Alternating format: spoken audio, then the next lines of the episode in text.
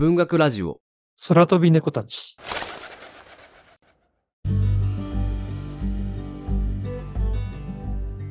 どうも皆さんこんにちは。文学ラジオ空飛び猫たちです。この番組はいろんな人に読んでもらいたい、いろんな人と語りたい文学作品を紹介しようをコンセプトに、文学と猫が好きな二人がゆるーくトークするラジオ番組です。お相手は私小説が好きの会の第一と、羊をめぐるカフェの三重の二人でお送りします。文学のプロではない二人ですが、東京と京都をつないで、お互いに好きな作品をそれぞれの視点で紹介していく番組です。番組概要欄に詳細情報を記載しているので、初めてお聞きになる方など、そちらを見ていただけるとありがたいです。はい、本日は番外編となっておりまして、作品紹介のない回になっております。で、もう早速なんですけど、今日はですね、もう日本翻訳大賞についてがっつり話したいと思ってますので、よろしくお願いします。で、そもそも日本翻訳大賞ってなんだっていう人もいらっしゃるかと思うので、改めてまた説明をさせていただきますと、2021年に発売された翻訳本の中から一般読者推薦、選考委員選定があり、最も優れた翻訳作品に与えられる賞となっております。こちらですね、赤い魚の夫婦とパッセンジャーの紹介会の時に、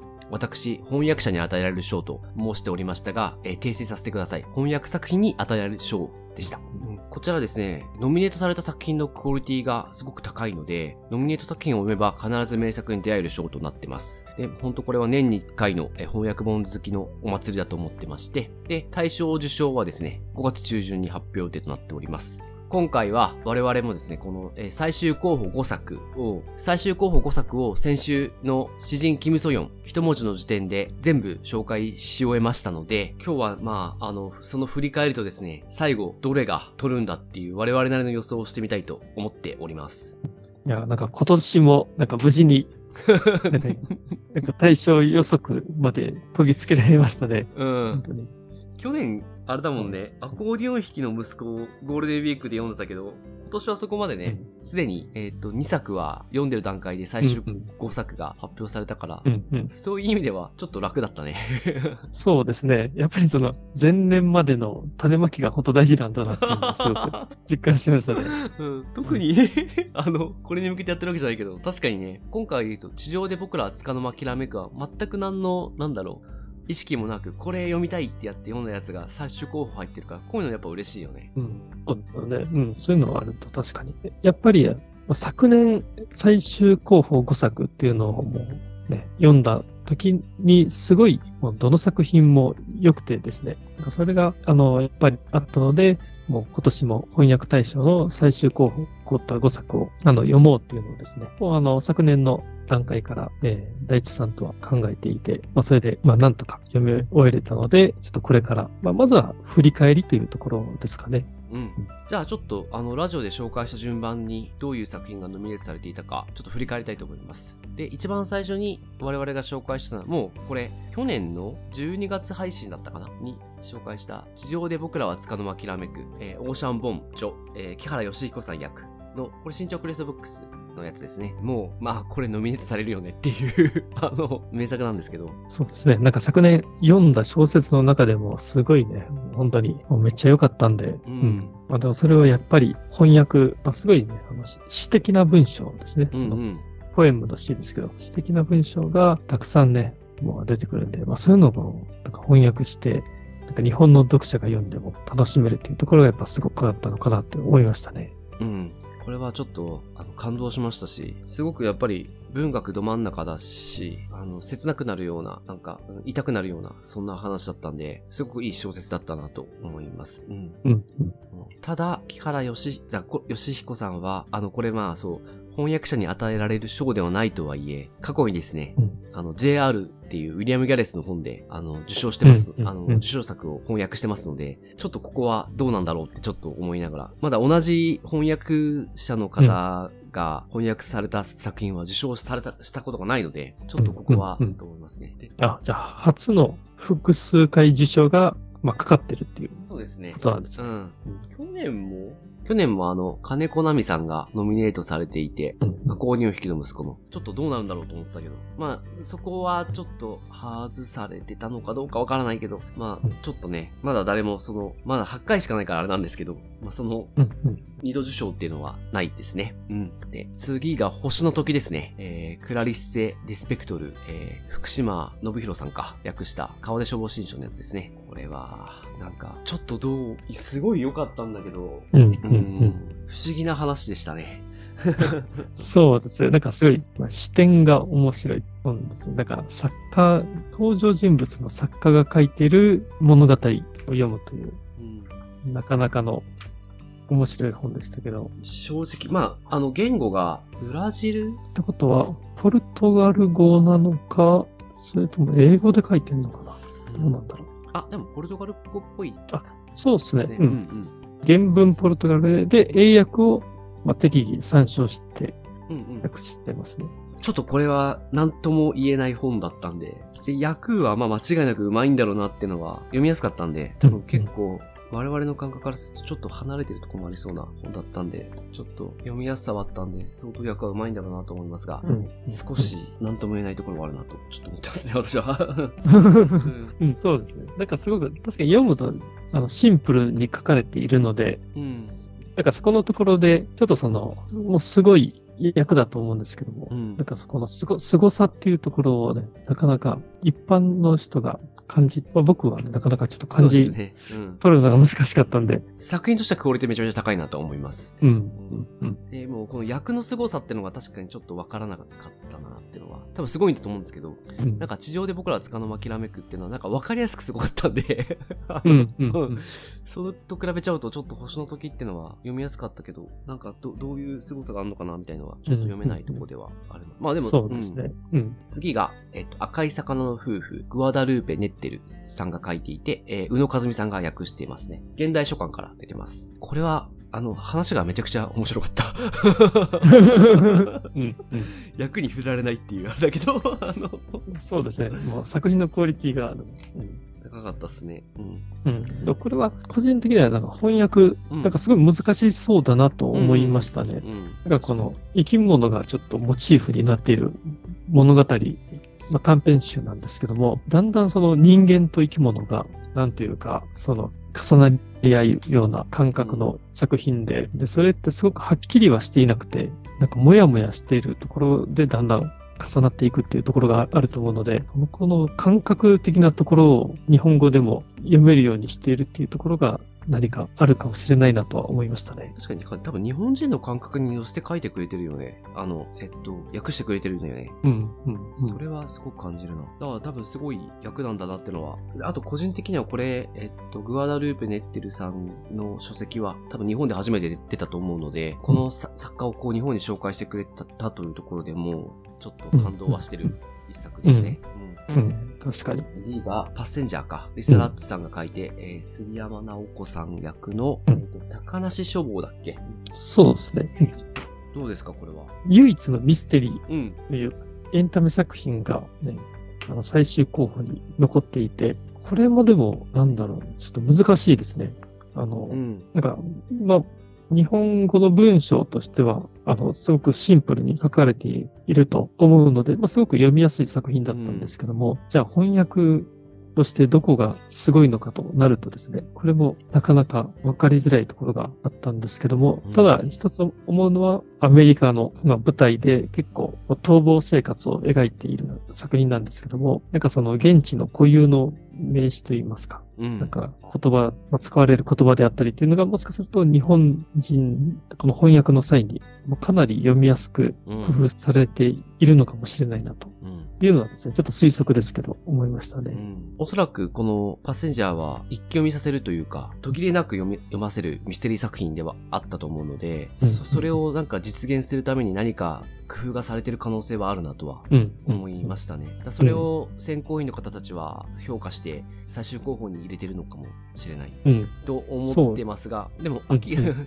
いずれにしろこれ私と三重さんの完全な、うん あの推測、もしくは妄想の可能性が あるかわかんないね。これはちょっとどういう理由で入ってきているか気になりますね。うん。そうですね。うん。でも確かにその作中に出てくる、なんかアメリカの、その、えっ、と、酒場うん。をなんか、穴像っていう、穴と蔵っていう漢字でうん。書いててですね。で、これはもう、おそらくですけど、もう、あえて、その漢字表記で、なに日本語の名前にしたと思うので、うん。うん、なんかその辺もね、なんか、もしかすると、ストレートに訳すと、なかなか、あの、イメージしづらい部分を、もう、日本に、の人に結構寄せたような、そういう翻訳のところなのかなと思ったりはしましたね。そうですね。これはちょっと、あの、なぜ最終候補になったかっていう理由、多分、あの、例年通りであれば、えっと、スタンド FM っていう音声配信サービスで、授賞式の模様というか、まあ、授賞式が、授賞式じゃないか。なんだ、発表か。うん発表が。あるんで、まあ、そこでこう、わーってなると思うんですけど、その時には、発表前にね、なぜノミネートされたかって話とか、あの、選考委員がどういうところを評価したかみたいな話が聞けるはずなので、それをちょっとパッセンジャーがめちゃめちゃ楽しみにしてますね。で、最後が、えー詩人キムソヨン、一文字の辞典、えーキムソヨンが書いていて、今日、信子さん簡訳の、えー一文字辞典翻訳委員会が訳したという、クオンから出てる本ですね。韓国の本ですね。これが、なんていうか、すすごかったね。うん、そうですね。うんまあ、これも分かりやすくすごいなってうん思える本でしたね。うん。やっぱね、あの、これ言葉の定義の本なので、やっぱりその、少しでも意味が違ってしまうと違う響き方を、あの、読み手に与えてしまうので、そこを多分慎重に訳された本だったなとは思うので、うまあなかなか素晴らしい本でした。しかも、あの、一文字辞典翻訳委員会の方含めて、あの8名で翻訳されているので、うん。ねそれもね、なんかすごいですよ。その、まあ、プロジェクトとしてチームでね、取り組まれて、まあ、このクオリティ、その翻訳本を出さ出されるっていうところとかはね。うんうんうんうん。ね、うん。ちょっとかっこいいよね。う。うんん。というところで。あと、ちょっと思ったのが、これ、まあ、クオンで出てるからさ、うん。うん。あの、せん、あ、で、えっと、日本翻訳大賞のルールとして、選考委員の方が推薦していたりとか、帯に推薦文書いていたりとか、あ、でまあもちろんあの、彼らが訳したものはん NG なんですけど、彼らが何かしらの形で関わった本、あの、帯も含めては、対象から除外されるんですけど、選考委員の中に斉藤真理子さんっていう、韓国の翻訳のもう第一人者みたいな人がいて、うん。うん。うん。で韓国のあ結構有名な作品翻訳されると、結高い確率で帯書かれるんですよ。うん。うん。だからそれをかいくぐってきた韓国のうんうんあの候補作って結構そういう意味でも特殊な例だなと思って、ああ、確かに。私は受け止めてました。うんうん。うん。うん。もうもしかしてあえてうん斉藤真理子さん帯書かなかったんじゃないかなみたいな。ちょっとその可能性もちょっとに私は感じてはいるんですけど、まあ偶然だとは思うけど。うんうんでも今年の選考委員の人も、すごいそうそうたるメンバーですね。あの、斉藤真理子さんがいて、うん柴田元幸さんがいてうん、西崎健さんがいて、で、岸本幸子さん、松永美穂さんという。うんいやいや、ね。いつも通りと言ってはいつも通りだけど、まあやっぱりうんこの5人が 先行するっていうだけで、うんまあ痺れますよね、ほんとね。そうですね。ううんん。確かにこの賞があると、なんかちょっと帯とか書くと躊躇してしまいそうですね。うん。なんか翻訳本の、うん。えー選考委員の方になると。うん。この賞はもう本当なんかすごい賞だっていうことをちょっと皆さんに改めて知っていただきたい。あの、うん。うん賞ですね。うん。今ちょっと最終候補5作の話をして、今ちょっと選考委員の話も出ましたけれども、やっぱりこれは、なんていうのかな、その、なんか、まあ、そんな有名な賞ではないけれども、結構関わってる人がですね、やっぱ本気でやってくれてるので、で、しかもこれ、クラウドファンディングから始まってる賞だったりするので、ほんとこの、いろんな人の思いに支えられてる賞だなとは思ってますので、マジでこれちょっと盛り上げていきたいとは思ってます。これから、うんうんちょっと受賞予測してみますか。そうですね。どうするこれ？予。想してみましょう。せーので言う？と一発とりあえず。ああ、かぶるどうだろう。今回でも被るんじゃないですかね。これさ、えっと、先、いや、あの、せーので言って、かぶったら、もう一作と、うんあの、選ぶんだったら、どれみたいに言ってみようか。あで、もし両方とも被ったら、もう二人の予想として、その二作が受賞するっていう、形に持っていこうか。はい、うんはい。で、あの、どうん、うん、うん二作とも被らなかったら、まあ、今回、あ、え、二作じゃない、一作目が被らなかったら、もうそこはそれでっていううん。とこかなと思います。どうですかね これ今打ち合わせなしだからね、ここうんね。超アドリブで今、撮ってます。あ そうですね。まあまあ、それで行きましょうか、じゃあ。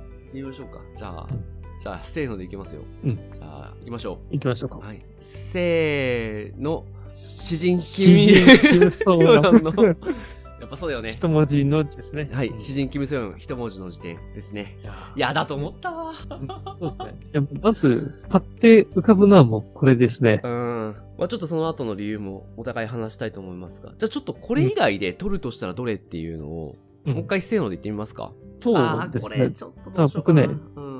ちょっと迷ってますね。迷うよね。俺も今ね、二つで迷ってる。うん、あ、僕も、ま、同じ二つです、それ、多分。じゃあ同じかどうか。じゃあ、これもせーのでいきますか。うんえーっと、せーの。赤い魚の夫婦。赤い魚の夫あ婦。やっぱり、こっちをかぶった。かぶってる。そうですね。で、もう一個が、地上で僕らあー同じだひらめくですね。1、2、3の順番があ一緒、一緒だったね。一緒っすね。うんまあちょっとじゃあこれ、あの、理由も踏まえて話していきましょうか。うんまあでもこれで、星の時とかパスセンジャーが取ったら、そうですね。いや、まあ、あり得るな、でもな。全然そうですね。だから去年もね、まだボットな。うん。と取ってたんですけど、やっぱその、受賞理由聞くとですね、もうこっちが、あの、思ってたのと、まあ全然違うところですごい、やっぱり理翻訳の凄さが隠されていてですね、うんうん。だからただ訳したとかではなくて、結構その映画の翻訳に、ね、近いやり方とか取り入れてたりとか、そういうのを考えると本当にどれが来るか、まあ、全然ね、うん予想できない話なんですけども。この5作に残ってる段階でもうどれが来てももう、うん。あの、多分、何ら不思議ではないはずなんで。うんうんじゃあ、まず、我々が1位で押した、新キムソヨンですが、これでもあれだね。まあ、す端的にすごかったもんね。うん、そうですね。まあ、これ、まあ、ね、キム・ソヨンさんっていうこの著者の凄さも、うんいやもちろんすごいんですけども、翻訳が本当にハングル全く分かっていない。僕が読んでも、なんか迫ってくるものがあるというかねう、んすごく感情を動かされた、もう言葉が本当に山のようにあって、まあ、その辺のね、なんか日本語としての表現、するっていうところへのこだこだわりの強さというかですね、そこが多分相当なものがあったんだろうなっていうのは読むとね、感じますし、で、もしかするとですけど、あの、キム・ソヨンさんの著者なんですけど、時折、あの、ほ別の詩人の作品が、その、入ってるんですね。うんその、その翻訳とかももしかすると、あの、まあ、既存のものがあれば使われると思うんですけど、場合によっては、このために訳されているものもあるんじゃないかなと思ってるんですああ、ねな。るほど。うん。そういう意味では、この詩の翻訳っていう、ものすごい難しいことを多分、たくさん、ね、されているんだろうなというのはね、思いますね。うんどれもこのノミネートされる作品はですね、翻訳者の方の努力っていうのは、うん滲んでるのはもう、あの、感じ取れる部分はあるんですけど、うん、うん。これは気合が入ってる感がすごいもんね。そうですね。うんええ去年思い返してみても、あの去年の失われたいくつかのものの目録、うん。正直、あれが取るんだろうなっていうのはですね、うんうんだから僕も大地さんもうん。思ったんですけども、やっぱり作品もすごいんですけども、翻訳の気合の入れようっていうのが確かにとんでもなくすごいなっていうのが、うん。ね読んで思いましたし、うん今回のね、一文字の時点がやっぱちょっとそこと近い感覚がうん。僕の中ではあってですね。わかります。なんか理,、ね、理屈ではうまくね、説明できないんですけど、なんかすごいっていうのを感じ取れるっていうう。んでも、その凄さを出せる翻訳っていうことだと思うんで、うんまあ、あの、ちょっとこれは、やっぱ一押ししましょう。そうですね一位で押していきまあましょう。、本命、本本命として。どうする？こんだけ言って。全然。そうですね。じゃあちょっと、次の赤い魚の夫婦の話にちょっと移りますか。うん。うんそうですね。じゃあ、我々としては、受賞予測としては、今年も、まあ本来、一作に与えられる賞なんだけれども、一作だった時っていうのはないので、あの、日本翻訳大賞、だいたい2作選ばれるので、2作選ばれる前提で、えー、詩人キムソヨンの一文字の時点と赤い魚の夫婦を、が受賞するという予想といううん形ですか。ね。で、そうですね。うん、で私、赤い魚の夫婦、なぜかと思ってると、うん、まあめちゃめちゃこの本、すごくいい本なんですけど、えっと、地上で僕らは束の間きらめくと赤い魚の夫婦を並べたときに、うんえーもうこれ個人的な思い入れなんですけど、赤い魚の夫婦が売れてほしいなって思ったからうん。うんです。なんか受賞するとやっぱ売れるんで、でやっぱより多くの人に読んでもらいたい本だなと思いました。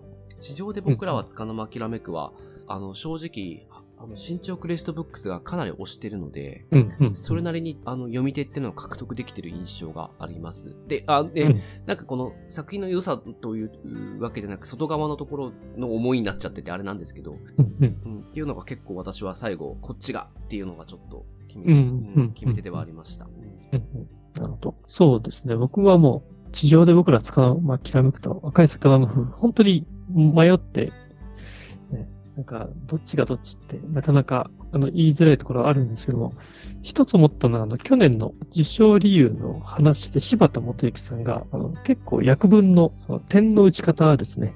ああ、うん、うん。えなんか、そこで、その、まあ、こそれが、まあ、読んでいる時のリズム感といいますか、なんか息継ぎのタイミングみたいなものかなと思うんですけども、なんかその辺の好みとかもあるんじゃないかなと思っていてですね、あの、選考委員の方との、あああつまり相性ということですね。で、この赤い魚の夫婦は、えっ、とですね、これ僕個人的にはですね、あの、声に出すとすごくスッて読める。日本語だったんですね。で、あの、他の作品よりもなんでだろうかって、あの、そこも、あの、理屈で説明はちょっとしづらいんですけども、もしかするとこの点の打ち方とかですね、もうほんのそういったちょっとした細かいところに何かその、ね、翻訳された、ね、あの、宇野和美さんの、まあうん、好みっていうんですかね、中に、あの、そういうのが反映されてて、まあ、そこの相性っていうところがね、良かったかも、かもしれないなと自分の中では思って、まあそういう意味ではちょっとこれも僕が好みな、ちょっと日本語のリズム感というか、息継ぎであったっていうところで、もしかするとそういったところが選考委員の方と相性も合うんじゃないかもしれないなとうん思って上位にしました。なるほど。確かに。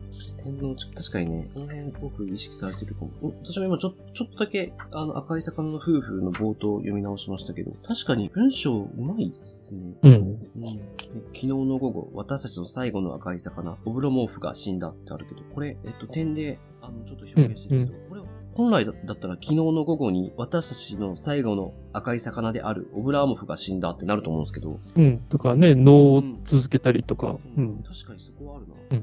ここはちょっと何か、この作品、翻訳の強みが何かある気がしますね。うん。じゃあ、そんな感じで。まあでも地上で僕らはつかの間諦めくは3位で、まあその後に、まあ星の時とパッセンジャーが来ると思うんですけど。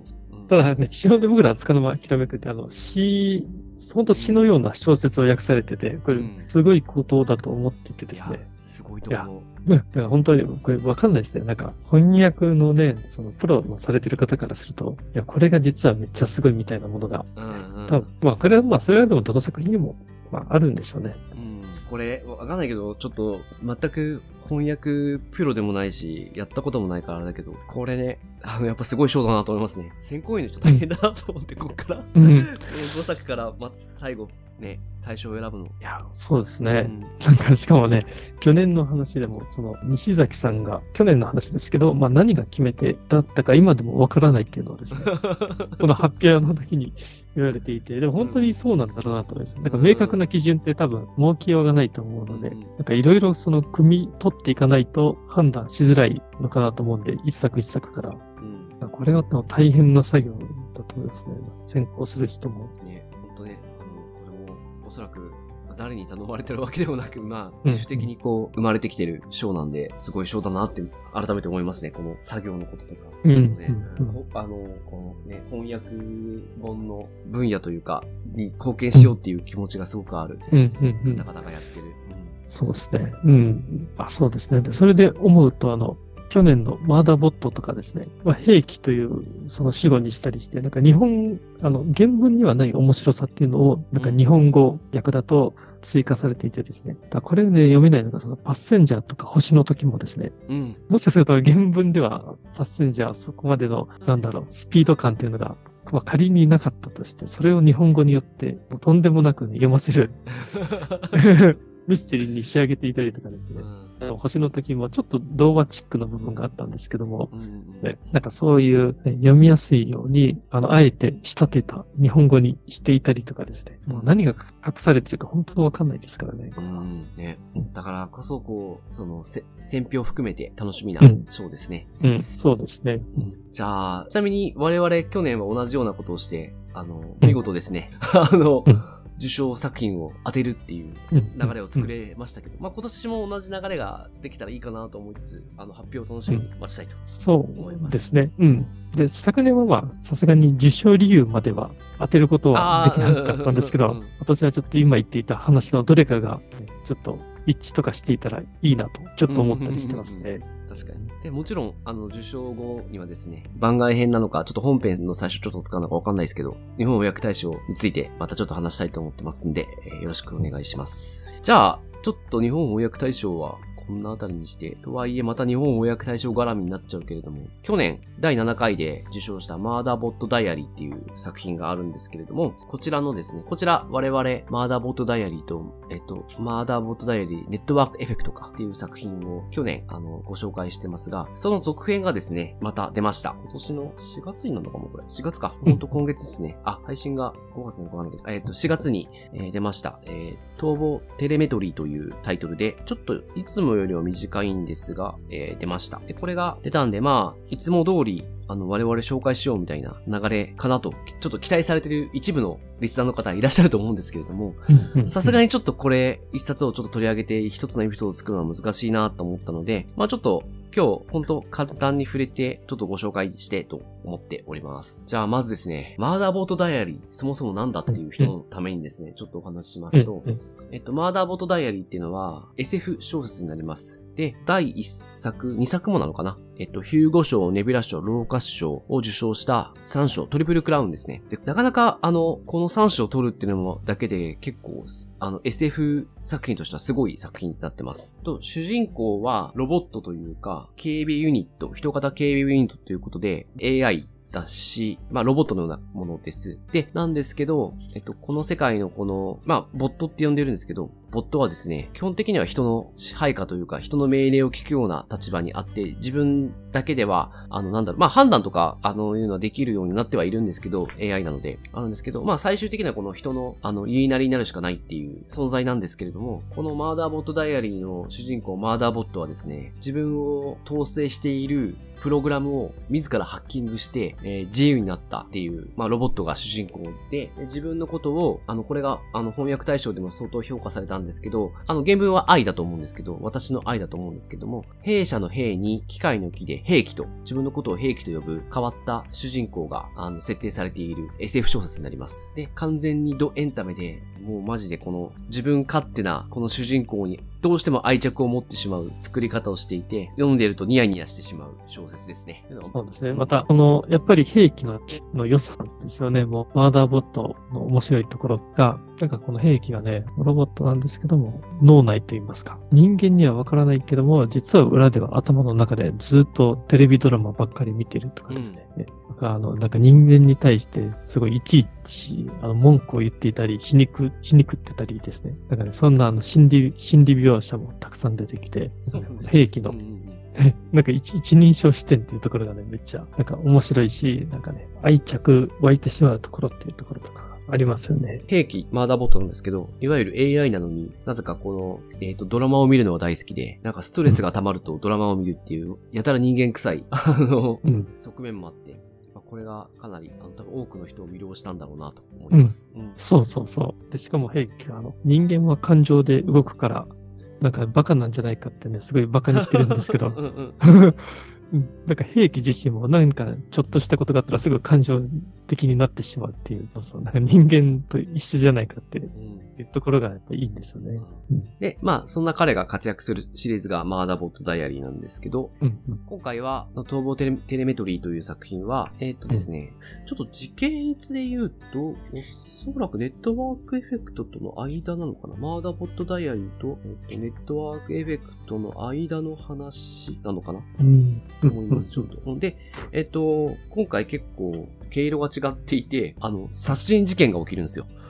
あのうんうん。死体がね始まりが、そうねそううん人が殺されているってところから、そこに出くわしてしまうってところから始まって、そうですね。なんかね、ちょっとミステリーの、ミステリー小説読んでるかのような始まり方をするんですね。だから、完全にあれですね。あの、このなんかシリーズの中で急にミステリー小説書きたくなったから書いてるみたいな感じの流れだと思うので、ちょっと完全にこの殺、この殺人がなぜ起きたのかとか、うんそういうのをちょっと謎を解いていく話になるんで。そうですね。うん。完全にミステリー小説でした。うん、うん、そうですね。で、始まりとしては、やっぱり、えーね、殺人のその現場に、まあ、兵器とか、あとはその、ね、周りの人たちが出くわして、でそしたらあの兵器がもう一方的に犯人扱いされてしまうんですよね。ああ、なんかあの、そうで、明らかにもう兵器とかね、その、周りの人はそんなね、兵器が殺人犯ではないっていうのを分かってるのに、もう理屈とか関係なしで、なんかお前が犯人だみたいな感じで、一方的に悪いものがされてしまうっていう感じの始まり方が、ちょっと序盤にあったりするんで。うんね、なんかそのあたりがね、やっぱうん。面白いですね。そうですね。これね、なんか安定の面白さがありましたね。っていう、まあ、ミステリーなんで、ちょっと今までとは経路が違うんですけど、あの、十分この兵器の魅力が楽しめる作品になってました。うんその後に、義務とホームっていう、ちょっと短い短編が入ってまして、ホームがですね。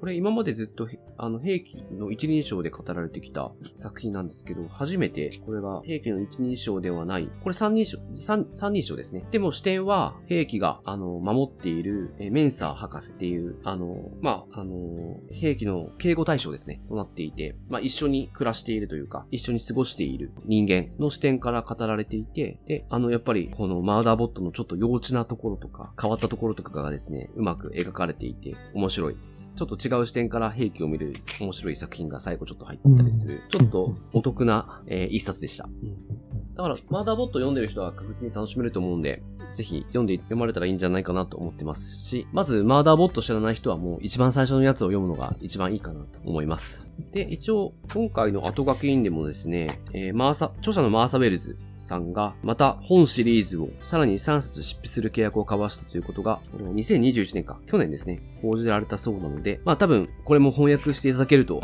信じているので、またマーダーボットが日本で読める日が来るんじゃないかなと、ちょっと楽しみにしてます。あ、すごいですね。じゃあ結構な、まあ、長い話になってくるんですね。あとうん3冊も執筆されていくってなると、やっぱりアメリカでめっちゃ人気なんでしょうね。んそうですね。これやっぱ、ちょっとアニメ化してほしいですね、これは。うん。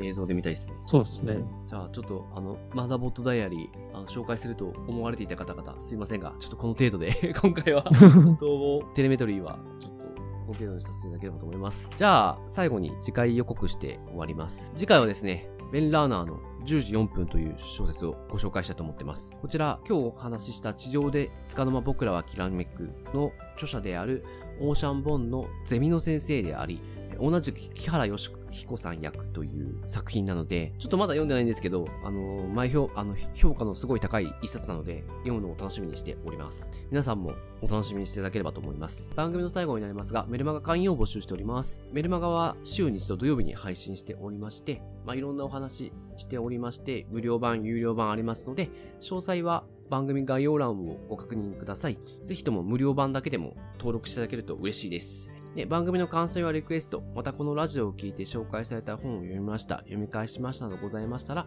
ハッシュタグ空飛びでこたちをつけて教えていただけると嬉しいです。えー、Twitter やインスタの DM、投稿などでお待ちしております。メッセージフォームも番組情報欄に載せておりますので、直接そちらからいただいても大丈夫です。えー積極的に拡散共有していただけると助かります。ではまた来週。ありがとうございました。